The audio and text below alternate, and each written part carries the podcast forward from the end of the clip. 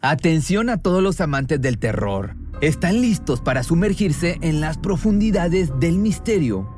Pues les presento Archivos Perdidos, el podcast que explora las historias más escalofriantes de México. Archivos Perdidos no es solo otro podcast de horror, es una experiencia única que te lleva de la mano a través de historias como si estuvieras ahí mismo, viviendo los eventos junto con los protagonistas. La producción del podcast es impecable, con una narración cautivadora, efectos de sonido envolventes y una música que te sumerge en cada narración. Y si has vivido algo inexplicable, envía tu historia al correo archivosperdidos.genuinamedia.com y únete en este viaje a lo desconocido. Y no olvides también seguirlos en Spotify y Apple Podcast para no perderte ningún episodio. En resumen, si eres un amante de los misterios y las historias intrigantes, Archivos Perdidos es una adición, un complemento obligatorio a tu lista de reproducción.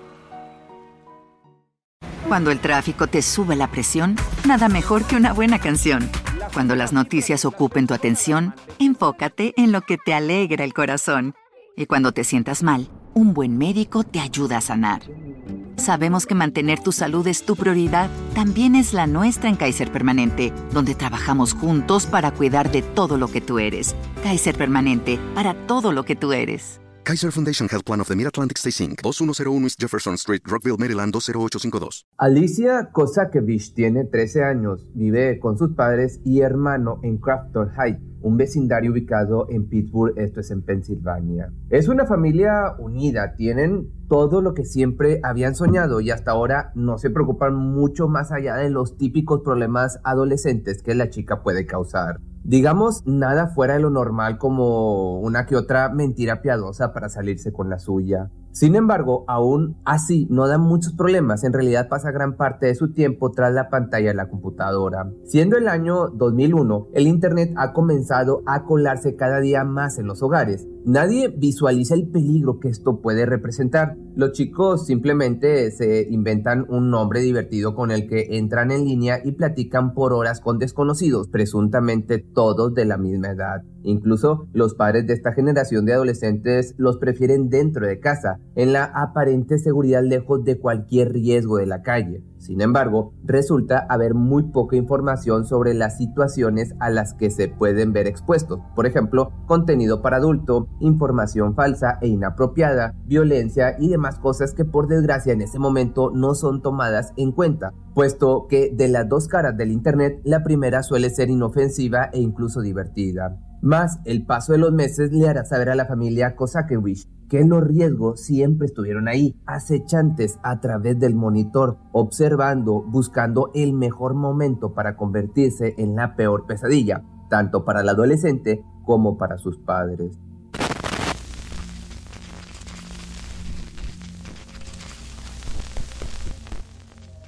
Lo ves en televisión y nunca crees que te pasará a ti, pero por Dios, cuando te sucede, si no los has encontrado durante las primeras 24 horas, es muy probable que estén muertos. Alicia lleva aproximadamente seis meses platicando con un chico. Al parecer tiene su misma edad, por lo que gustos y aficiones empatan perfectamente. Curiosamente, este se ha convertido en una especie de confidente. La escucha con atención durante el día y durante la noche. Le brinda consejos, se ríen juntos. Parece que su amistad traspasa las barreras del ordenador.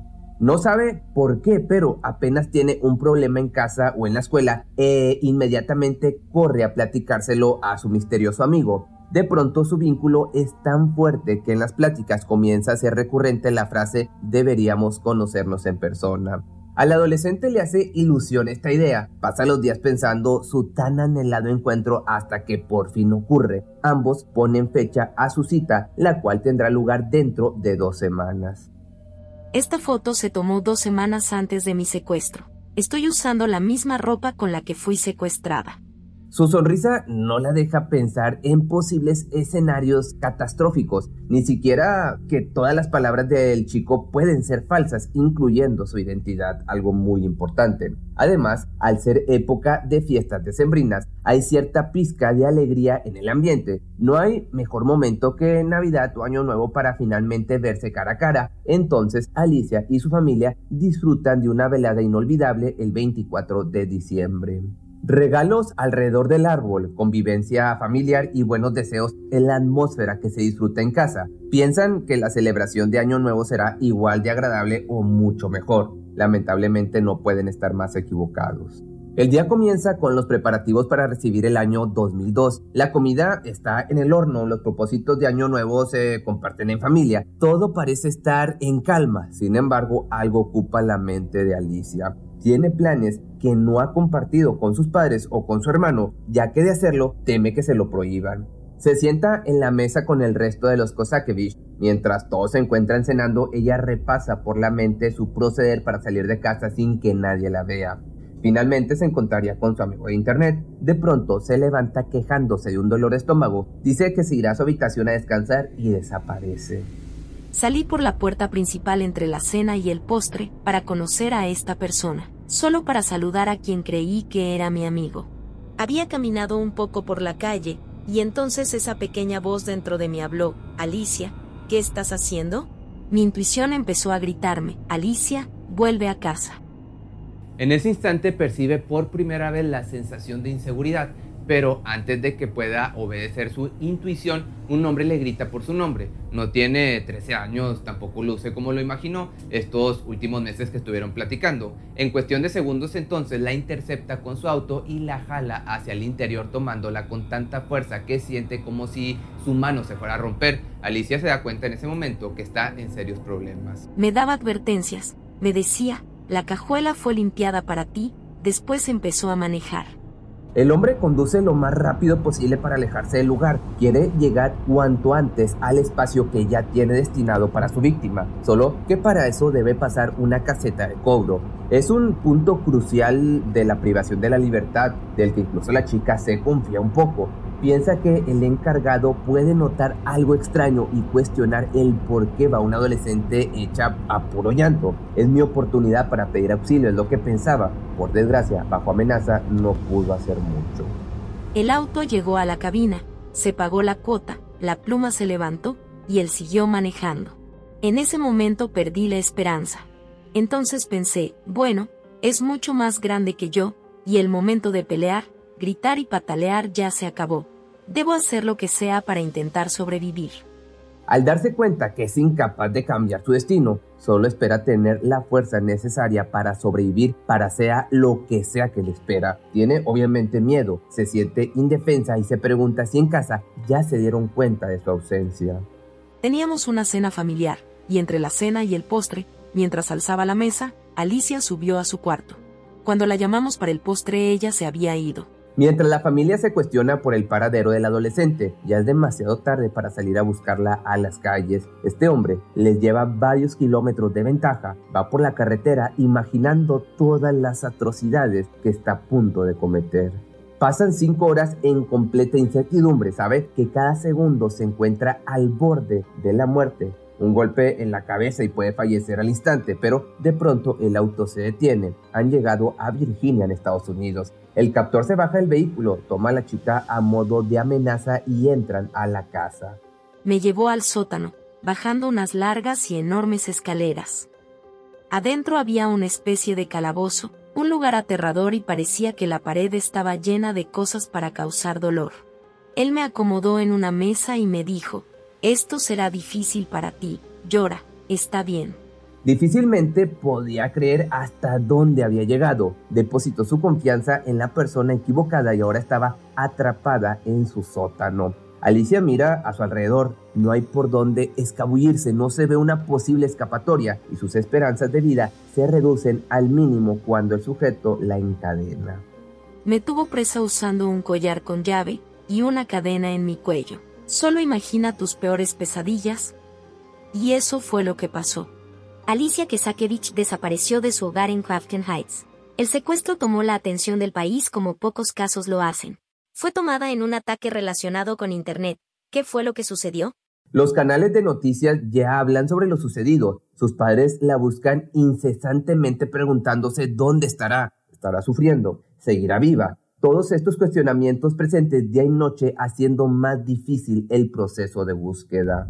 Por otra parte, ya hay un boletín con todos sus datos circulando por la ciudad. Si la ves, comunícate al 911. Se esparce el mensaje cuyo propósito es llegar a la mayor cantidad de gente posible. Pero los días llegan uno tras otro sin noticias, hasta que un hombre de dudosa procedencia se comunica con datos sumamente perturbadores. Han pasado cuatro días desde la desaparición. Hasta el cuarto día había hecho lo que sea para sobrevivir, sin importar si era doloroso, humillante o desagradable, lo hice, porque sabía que mi única oportunidad de supervivencia era mantenerme viva hasta que alguien me encontrara. Hasta el momento Alicia obedece sin objeción, buscando no hacer enfadar a su agresor, quien en cualquier momento puede quitarle la vida. Lo que no sabe es que uno de los actos más inhumanos a los que se ve sometida es el mismo que resulta de su boleto de salida. Durante su cautiverio fue abusada una y otra vez, despojada de toda intimidad, al grado de ser humillada públicamente, pues el criminal tuvo el descaro de transmitir por internet sus acciones más bajas y ruines. Al otro lado de la pantalla hubo personas observando, siendo testigos de un abuso completamente en vivo.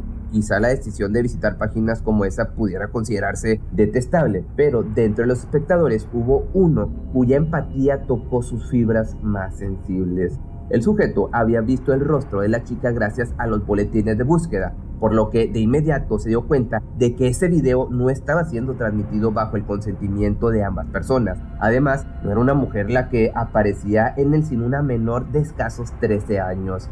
sido al contenido ilegal de los más pequeñitos o no, esta persona por suerte hace la denuncia. La chica no tiene idea de que gracias a dicha transmisión, la policía ya se encuentra trabajando para dar con la ubicación del lugar. Sin embargo, el tiempo les juega en contra puesto que cada minuto que pasa, la situación se torna mucho más peligrosa. El cuarto día, él me miró y dijo, me empiezas a gustar demasiado, esta noche vamos a dar un paseo. En ese momento supe que me mataría, pensé en mi familia, Sabía que mis padres me estaban buscando y que me amaban y que me encontrarían, pero, ¿me encontrarían a tiempo? ¿Cuándo fue la última vez que le dije a mi mamá, papá o hermano que los amaba? ¿Sabían que los amaba? Sentimientos de melancolía emergen de lo más profundo de su ser. Teme no volver a ver a su familia, repasa su vida constantemente hasta el día de su privación de la libertad antes de eso, todo parecía perfecto, entonces se da cuenta que tiene mucho por qué luchar. En ese instante decidí que haría lo que fuera para escapar. Iba a arriesgar mi vida. Siendo el cuarto día en cautiverio, Alicia ya no puede soportar un minuto más de abuso. Está dispuesta, está dispuesta a pelear, a correr el riesgo de morir en el intento. Entonces, mientras el hombre no se encuentra en casa, intenta armarse de valor para encararlo cuando regrese. Son pasadas las 4 de la noche, no debe demorar mucho. El temor entonces la invade y de pronto ocurre. Se escucha la puerta, pero hay algo diferente. No solo es él quien entra, sino que hay más personas haciendo escándalo. Escuché la puerta caer y de repente toda esta gente estaba destrozando la casa. Pensé que venían a matarme, pensé que él había mandado gente a quitarme la vida. Estaba aterrorizada. Vi un par de botas caminando de un lado de la cama al otro cuando me escondía. Recuerdo haber salido por debajo de la cama gateando, iba a pelear con él. Una vez incorporada se encuentra cara a cara con una persona desconocida, quien le apunta con un arma. Moriré, este es el final, es lo que piensa el adolescente. Sin embargo, de un momento a otro logra visualizar algo que le regresa el alma al cuerpo. Entonces se volteó, y pude leer las letras más hermosas del alfabeto, FBI, escrito con amarillo en la espalda de sus chamarras, y supe que estaba a salvo. Recuerdo a mi papá, corrió a darme un abrazo, nada podría herirme de nuevo porque mi papá no lo permitiría, y ahí terminó la pesadilla, en los brazos de mi familia.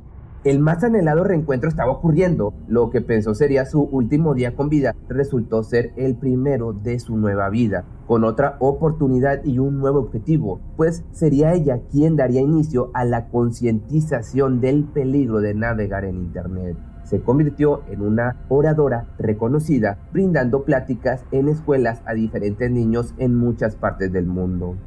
Les enseñamos a nuestros hijos a usar el cinturón de seguridad les enseñamos a mirar a ambos lados antes de cruzar la calle. Y hacemos eso porque los van a lastimar. No es para asustarlos y volverlos temerosos del mundo, es para empoderarlos.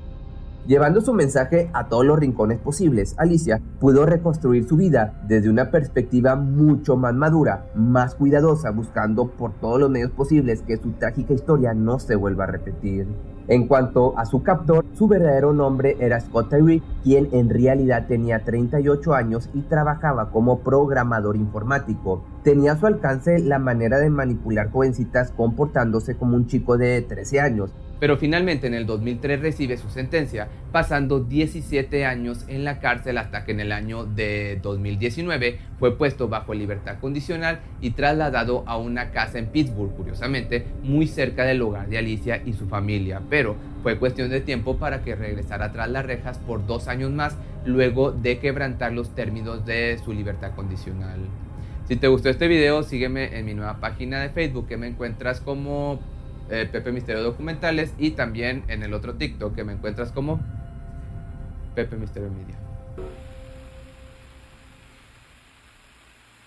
¿Te preocupas por tu familia? Entonces, ¿por qué darles solo huevos ordinarios cuando pueden disfrutar de lo mejor? Eggland's Best, los únicos huevos con ese delicioso sabor fresco de granja, además de la mejor nutrición, como 6 veces más vitamina D, 10 veces más vitamina E y 25% menos de grasa saturada que los huevos regulares, además de muchos otros nutrientes importantes. Así que, dales los mejores huevos. Eggland's Best, mejor sabor, mejor nutrición, mejores huevos. Cuando el tráfico te sube la presión, nada mejor que una buena canción. Cuando las noticias ocupen tu atención, enfócate en lo que te alegra el corazón. Y cuando te sientas mal, un buen médico te ayuda a sanar. Sabemos que mantener tu salud es tu prioridad, también es la nuestra en Kaiser Permanente, donde trabajamos juntos para cuidar de todo lo que tú eres. Kaiser Permanente, para todo lo que tú eres. Kaiser Foundation Health Plan of the Mid-Atlantic Stay Inc. 2101 East Jefferson Street, Rockville, Maryland 20852.